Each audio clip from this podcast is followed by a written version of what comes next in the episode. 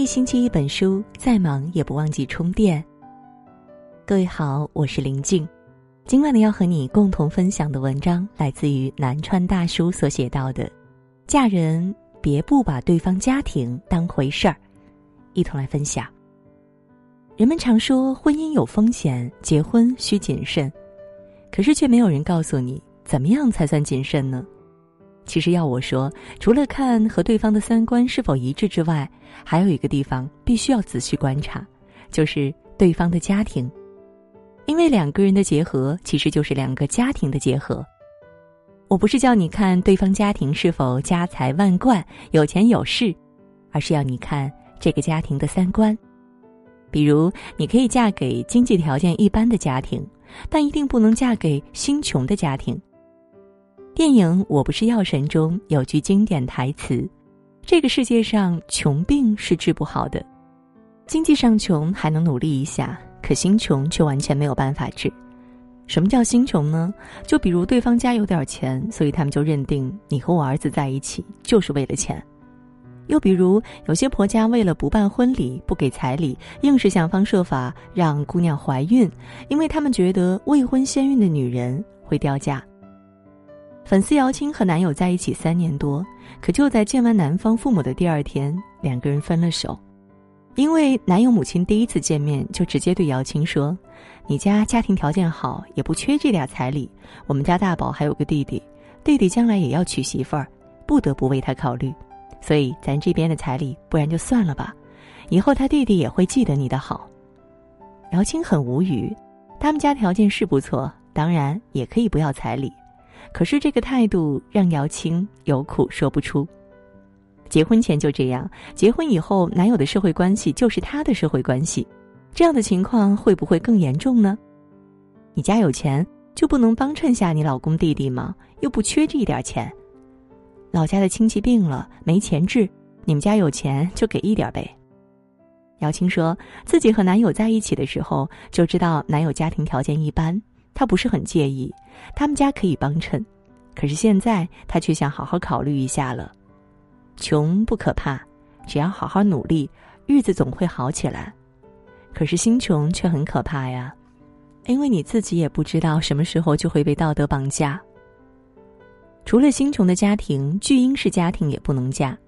巨婴式家庭什么都以儿子为主，认为我儿子娶你回家，你就应该尽心尽力的照顾。伺候我儿子，为我们家生孩子，这样的家庭不能嫁，因为你一不小心就会成为你男友的第二个妈妈。四川成都的小优今年二十八岁，有一个谈了五年的男友，为什么不结婚呢？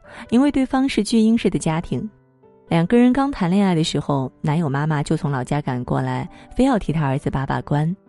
后来加了小优微信，整天在微信上叮嘱小优，小优嘴上答应，心里却很无语。自己明明是他女友，怎么现在变成了他第二个妈了？好在男友知道自己妈妈的脾性，嚷嚷着让小优别放在心上。可是小优却很是焦虑啊！现在没嫁过去，可以不放在心上；以后真成了一家人，即使自己不放在心上，这位未来婆婆真的不会放在心上吗？做女友的时候都要求成这样了，那结婚后呢？又有多少要求啊？巨婴式家庭中的父母极度溺爱自己的孩子，宁愿牺牲自己也要尽心尽力的伺候孩子。这样的家庭对未来儿媳的要求也不会低，可能不会要求你成为他儿子的专业女佣，但专属保姆的标准那是一定要达到的。如果你不准备做他们眼中的贤妻良母，面对这样的巨婴式家庭，还是要慎重一点的。有句话是这样说的：公公对婆婆的态度，很可能会是你老公以后对你的态度。他们的相处之中隐藏了你婚姻的模样，所以父母相处有问题的家庭不能嫁。有网友在微博上发帖说自己去男友家做客，男友一家人很热情，一大早男友妈妈就去市场买了很多菜招呼他。可当他提出要做这么多的菜肯定麻烦，想要去帮着男友妈妈洗洗菜、剥剥蒜的时候，男友父亲阻止了他，摆摆手说：“就让他自己弄去，我们家男人和客人从来都不是进厨房的。”网友感觉有点别扭，但也没吭声。后来在饭桌上，男友父亲对母亲就像使唤佣人一样挑三拣四，不是说做的菜咸了不合口味，就是说米饭太软了不粒粒分明。网友尴尬的在旁边打圆场，戳了戳男友，男友不仅没帮母亲说话，还附和着说：“妈，就是啊，我女朋友第一次来，你看你做的这是什么呀？”虽说第一次来，男友也在为她说话，可是网友的心里还是很不舒服。男友的父亲这样对母亲，看来已经是一件司空见惯的事情了。父母的相处方式一定在潜移默化的影响着他。现在男友对她很好，但是以后结婚呢，会不会也变成这样呢？父母的婚姻是孩子情感教育的第一课，父亲对母亲如同佣人，对方也心安理得的接受，恐怕以后也不会尊重自己的妻子。奇葩说里陈明说，家庭教育就是父母人生观的复刻，成长中的潜移默化会影响一生的命运，对方父母的相处之道中藏着你们婚姻的模样。真正要嫁给一个人，是嫁给他的三观，更是嫁给一个家庭的三观。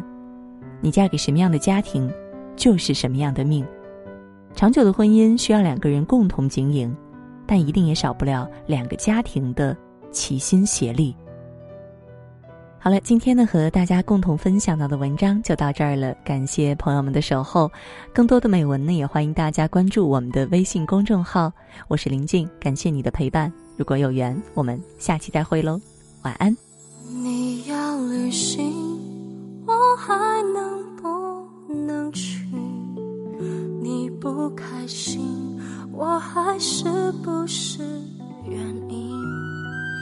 总不确定，我还能够靠你多近？两个人翻来覆去。你的简讯是一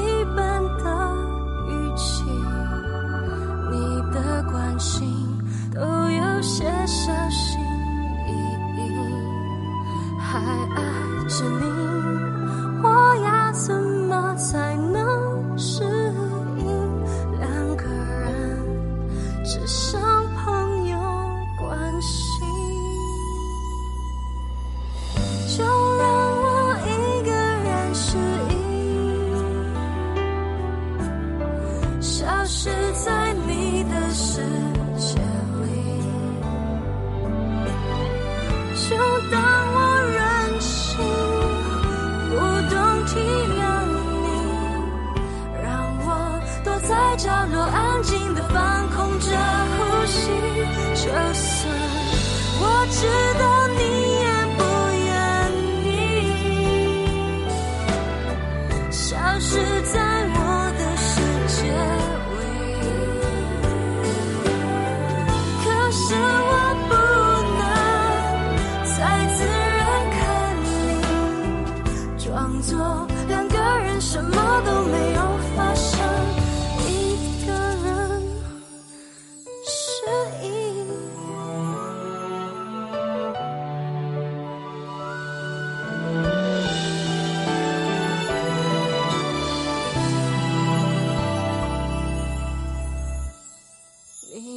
简讯是一般的